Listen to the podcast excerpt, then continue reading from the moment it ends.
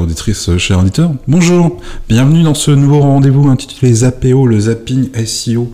Si vous l'écoutez, et cela vous l'aurez compris, c'est que vous êtes sensibilisé au domaine et au secteur du référencement naturel. Annonceur, responsable SEO, consultant en référencement naturel, amateur de spam ou fan de Mad Cuts, Zapéo est votre nouveau podcast consacré à l'actualité et aux faits marquants du référencement naturel. Le podcast sera animé par deux consultants du cabinet de conseil Réseau moi-même, Julien, et Audrey. Bonjour Julien, bonjour à tous. Bonjour Audrey, je suis euh, enchanté d'animer ce nouveau podcast avec toi. Chaque mois, avec Audrey, nous passerons en revue l'actualité du référencement naturel des dernières semaines avec plusieurs parties. Nous verrons tout d'abord le jargon du mois qui va nous permettre de revenir sur un concept SEO. Ensuite, dans la section Zap du mois, nous évoquerons les points clés de veille essentiels autour du référencement naturel. La partie On en parle déjà nous permettra de réaliser une prospective sur des annonces autour du SEO. Puis, nous partagerons le chiffre de mois pour vous détendre. Pour cet épisode 1, nous terminerons le podcast par une revue de l'actualité parue cet été. Vous étiez certainement en vacances et du coup, certains éléments ont pu vous manquer.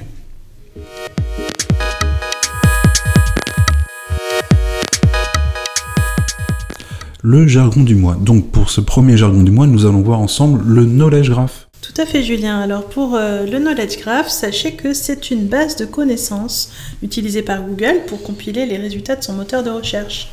Alors il, il, récupère des informations sémantiques issues par ailleurs de sources très diverses. Alors on en parle beaucoup en ce moment, le Knowledge Graph et la One Box Google ont pas mal évolué ces trois dernières années et occupent en fait de plus en plus d'espace dans les résultats de recherche au point même d'ailleurs, Julien, de modifier majoritairement le paysage des résultats. On voit par exemple la position 0, c'est la réponse qui est directement donnée dans les SERP.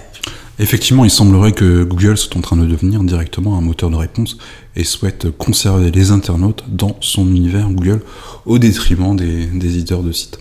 Merci Audrey pour ces informations. Maintenant, nous allons échanger sur le zapping du mois ou les actualités du SEO.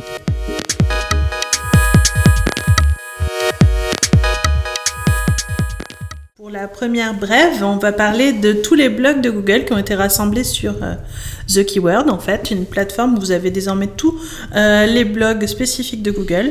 Et sur ce euh, blog-là, nous avons pu voir par ailleurs la publication concernant Pingouin 4. Effectivement, c'est par un billet qui a été écrit le 23 septembre 2016, sur lequel on a eu une information officielle de Pingouin, information que nous attendions depuis très longtemps. Et voilà, et donc sur son blog pour Webmaster, on apprend que Penguin 4 est désormais intégré au cœur de l'algorithme Google et en temps réel. Ce qui signifie qu'il ne sera plus euh, signalé et annoncé par Google au fur et à mesure. Alors on n'a pas eu de pingouin depuis deux ans, euh, et Pingouin est sorti en réalité en 2012 déjà. Alors que sait-on de Pingouin Google peut alors dévaluer les liens, ils ne sont plus pris en compte en fait, et faire perdre leur valeur et non pas, comme on pourrait penser, les rétrograder, ce qui est un peu différent. Donc par exemple, le lien compte pour zéro et annihile ma popularité, mais il ne pénalise plus directement ma page. Dans le périmètre de Pingouin, nous oublions souvent de parler des encres de lien interne. Le fait de suroptimiser en interne sur des encres commerciales hors marque peut vous faire passer dans le giron de Pingouin. Donc c'est un point à ne pas oublier. Tout à fait, précisons d'ailleurs que l'analyse est désormais à effectuer par page et non plus à l'échelle du site. Alors dans les impacts et dans les actions de Pingouin, on peut noter par exemple que Google dévalue les signatures, les widgets, les annuaires suroptimisés et aussi les liens site-wide du footer. Alors ça a été déployé maintenant, on en est sûr, au niveau mondial le 12 ou 13 octobre. Effectivement, euh, il y a eu d'ailleurs une confirmation de la part de, Google euh, sur le sujet. Alors en fait, on sait aussi que depuis euh, bien longtemps, euh, Google surveille euh, la manière dont nous faisons des liens. c'est le cas avec le Washington Post. Barry Schwartz, donc cet Américain, nous rappelle que Google savait faire cela en 2006 puisque la blog roll du Washington Post avait été ciblée. Matt Cutts avait alors annoncé que les liens qui n'avaient aucun rapport n'étaient pas pris en compte. Sacré Matt Cutts tu nous manques. Merci pour cette actualité concernant Pingouin. Il y a eu aussi un nouvel animal qui est rentré dans le zoo de, Google. Il s'agit de possum. Alors tout à fait Julien, cet euh, animal euh, qui rentre dans la ménagerie Google a changé cette fois-ci la façon dont la recherche locale fonctionne. Que fait cet update Possum ou opossum? Alors cet update a impacté notamment les packs qu'on appelle les three packs, les résultats de recherche donc avec trois résultats, et le local finder, c'est-à-dire les résultats locaux comme euh, Google Maps. Alors désormais, même les entreprises en fait qui ne sont pas situées en centre-ville peuvent apparaître dans ce bloc Google Maps. Et la localisation de l'internaute pèse aussi plus lourd qu'avant.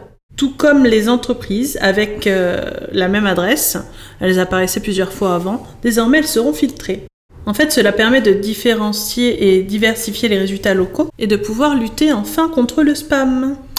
Effectivement, il semblerait qu'en cette rentrée 2016, la lutte contre le spam soit au cœur des préoccupations de Google.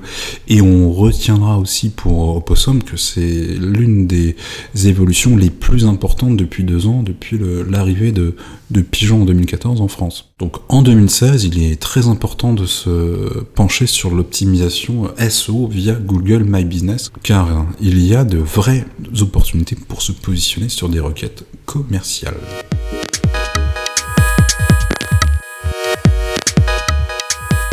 Troisième rubrique, on en parle déjà.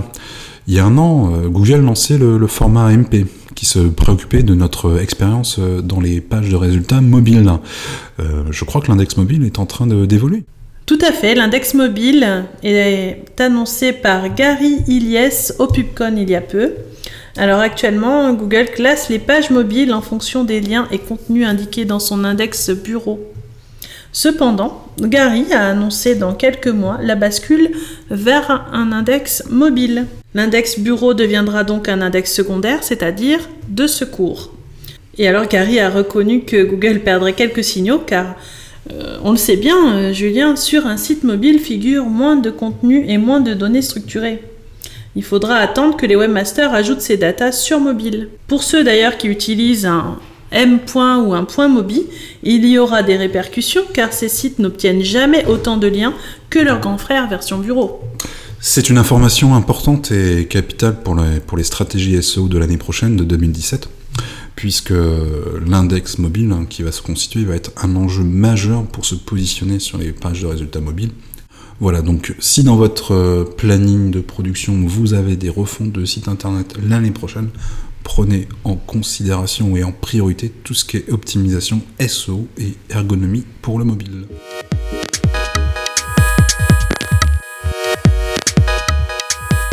Donc pour cette première partie euh, chiffre du mois, nous allons parler de, du blog Google System. Tout à fait. Alors une information euh, parue euh, sur le blog en question concerne le Knowledge Graph. Vous ne le savez sans doute pas, mais on y retrouve près d'un milliard d'entités. D'ailleurs, qu'est-ce qu'une entité, Julien? Alors une entité, c'est si je tape pain en chocolat dans Google, à droite, le moteur de recherche serait en mesure de m'afficher des informations issues de Wikipédia sur le pain en chocolat en modelant sa composition en nutriments, je pense qu'il y a beaucoup de beurre, et euh, quelques belles photos de pain au chocolat, et éventuellement des actualités autour du pain au chocolat. Tout à fait, donc ça fait euh, un sacré nombre d'entités, déjà un milliard. Eh bien, notez qu'en fait, il y aurait encore plus que cela, puisqu'on aurait 70 milliards de personnes, lieux, choses, langues, images et traductions vocales. Un sacré chiffre. 70 milliards de personnes c'est énorme, c'est important. Donc, c'est forcément un champ de bataille pour aller se positionner en SEO. Et on suivra aussi l'implémentation de, ces éléments de knowledge grave dans les résultats mobiles.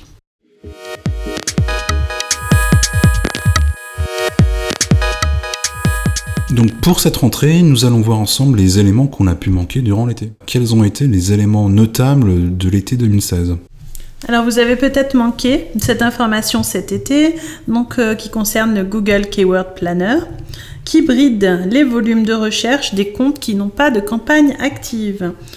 Donc l'outil de planification des mots-clés d'AdWords a changé la manière dont les résultats étaient affichés. Il regroupe euh, certaines requêtes ensemble, ce qui ne permet plus de les distinguer. Concrètement, si on prend un exemple, l'outil de planification de mots-clés a tendance à regrouper les termes singuliers avec les pluriels, les acronymes et leur signification, les mots-clés abrégés avec leur forme la plus longue, les conjugaisons d'un même verbe et les mots avec ou sans accent. pour avoir des données fiables de la part de Google sur les volumétries de recherche, il faut conserver une campagne AdWords active. Donc c'est un élément important dans le cadre d'une stratégie SEO-SEA.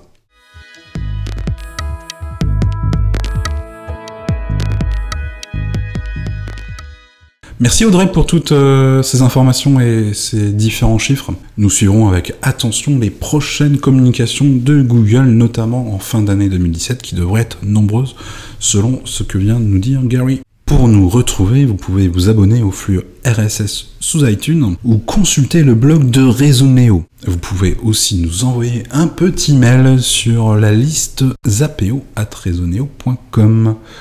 On vous dit donc à bientôt pour le numéro 2 de Zapeo, en principe fin novembre. Merci Audrey.